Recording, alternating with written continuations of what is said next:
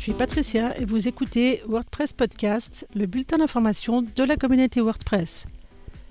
Ce programme est la traduction française de la version originale en espagnol. Dans cet épisode, vous trouverez les informations du 5 au 11 février 2024.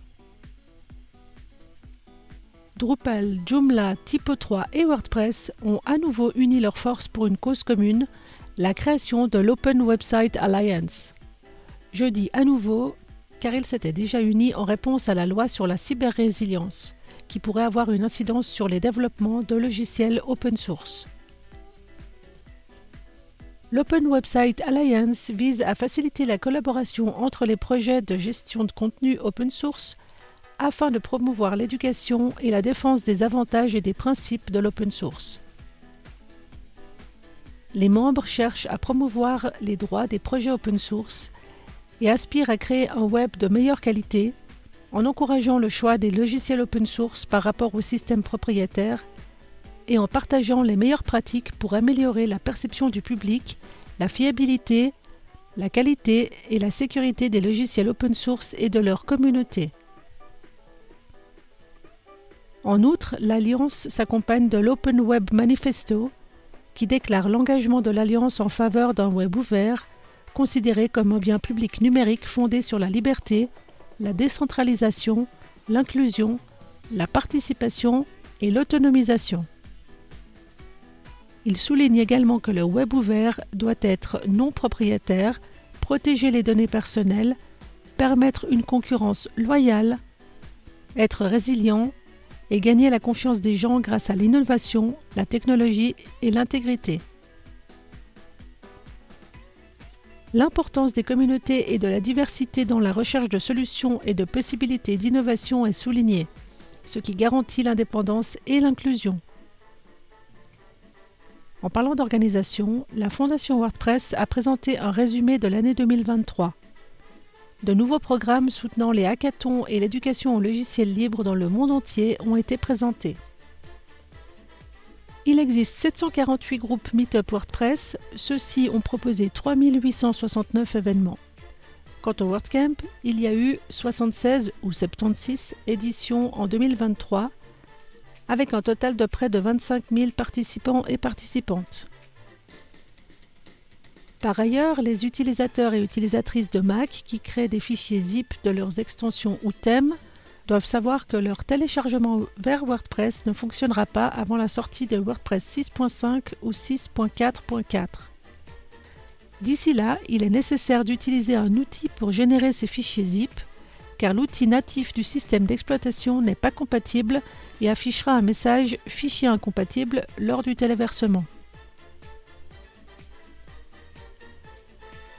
WordPress 6.5 se profile à l'horizon avec une première version bêta le 13 février et l'équipe Core révèle déjà quelques détails qui seront inclus dans l'éditeur. Dans la vue en liste, nous avons un accès rapide aux paramètres des blocs. Dans l'éditeur de contenu, nous pouvons activer une option de prévisualisation du modèle si nous le souhaitons. De cette façon, nous verrons non seulement le contenu, mais aussi comment il s'intègre directement dans l'ensemble de l'interface publique. Lorsqu'elles sont dupliquées, toutes les compositions permettent d'activer ou de désactiver l'option de synchronisation, y compris celles verrouillées qui sont fournies avec les thèmes. Un autre changement annoncé se trouve dans la section des révisions. Désormais, lorsque des changements sont apportés aux styles globaux, nous voyons un résumé de tous les éléments qui sont infectés. Dans les préférences, les éléments d'accessibilité sont séparés dans un onglet distinct. Un autre changement en cours d'élaboration est la nouvelle bibliothèque des médias, dont l'aspect sera plus proche de celui de l'éditeur. Dans cette version, les différents types de contenus seront séparés, permettant un système d'édition spécifique pour les images ou les vidéos, en plus de permettre l'extensibilité avec des extensions ou la possibilité d'organiser le contenu par dossier. D'autres changements sont possibles avec la publication de la version candidate de Gutenberg 17.7. Les derniers changements qui pourraient être inclus ont été définis. La première nouveauté est l'introduction de l'API Block Bindings, qui changera fondamentalement la manière dont les blocs sont étendus, car elle permettra de gérer le contenu d'un bloc de manière dynamique en apportant un autre contenu, comme par exemple un champ personnalisé. Une autre nouveauté déjà connue mais sans date de sortie confirmée est l'introduction des dépendances d'extension qui permet d'ajouter une liste d'extensions dont une autre dépend. L'exemple le plus simple est celui d'une passerelle de paiement dépendante d'une extension e-commerce pour fonctionner.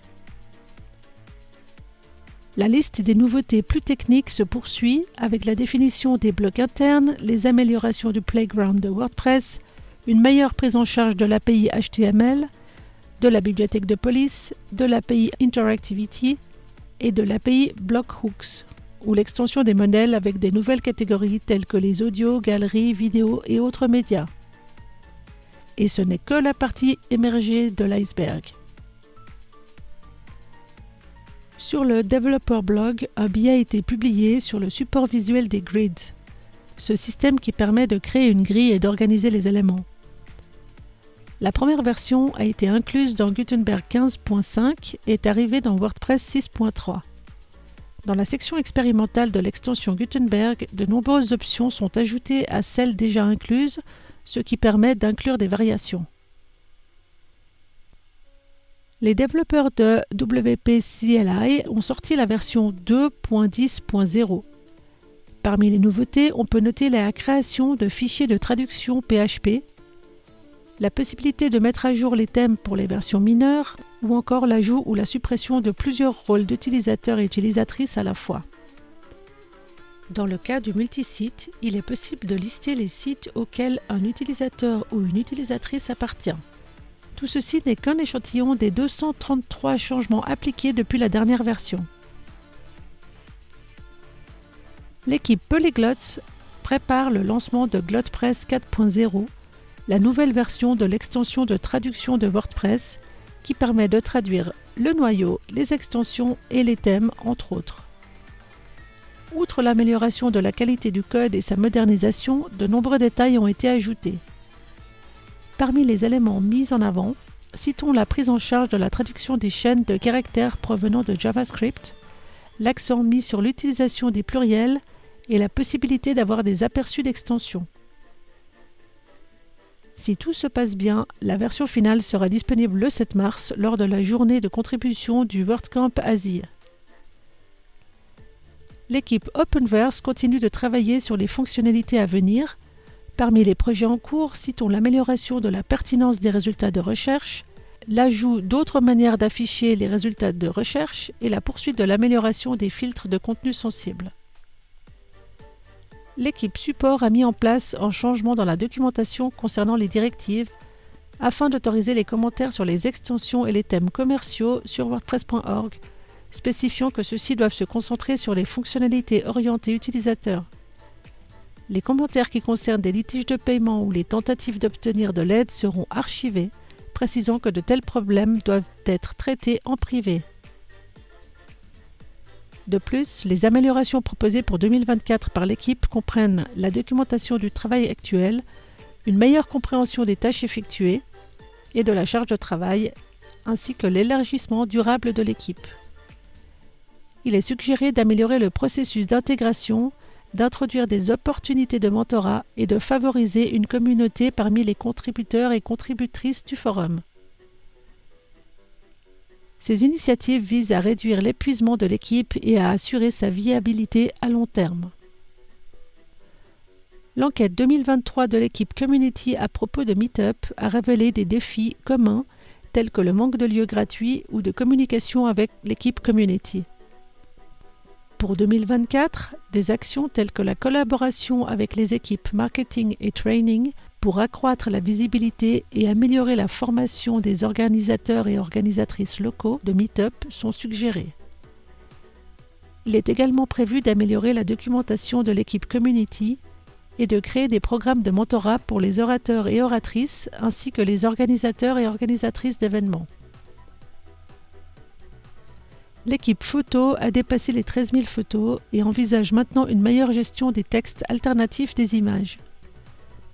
L'accent est mis sur l'importance de fournir des descriptions textuelles alternatives précises et accessibles pour les images du répertoire, en particulier pour les personnes qui utilisent des lecteurs textuels. Il est donc conseillé d'éviter les descriptions qui expriment des sentiments ou qui sont narratives et de fournir plutôt des détails concrets et visibles dans l'image en tenant compte de l'objet, de l'action et du contexte. Pour finir, ce podcast est dorénavant distribué sous licence Creative Commons en tant que version dérivée de WordPress Podcast en espagnol. Vous trouverez tous les liens pour plus d'informations sur wordpresspodcast.fr où se trouve tout le contenu, également disponible en anglais, en espagnol et en catalan. À la prochaine!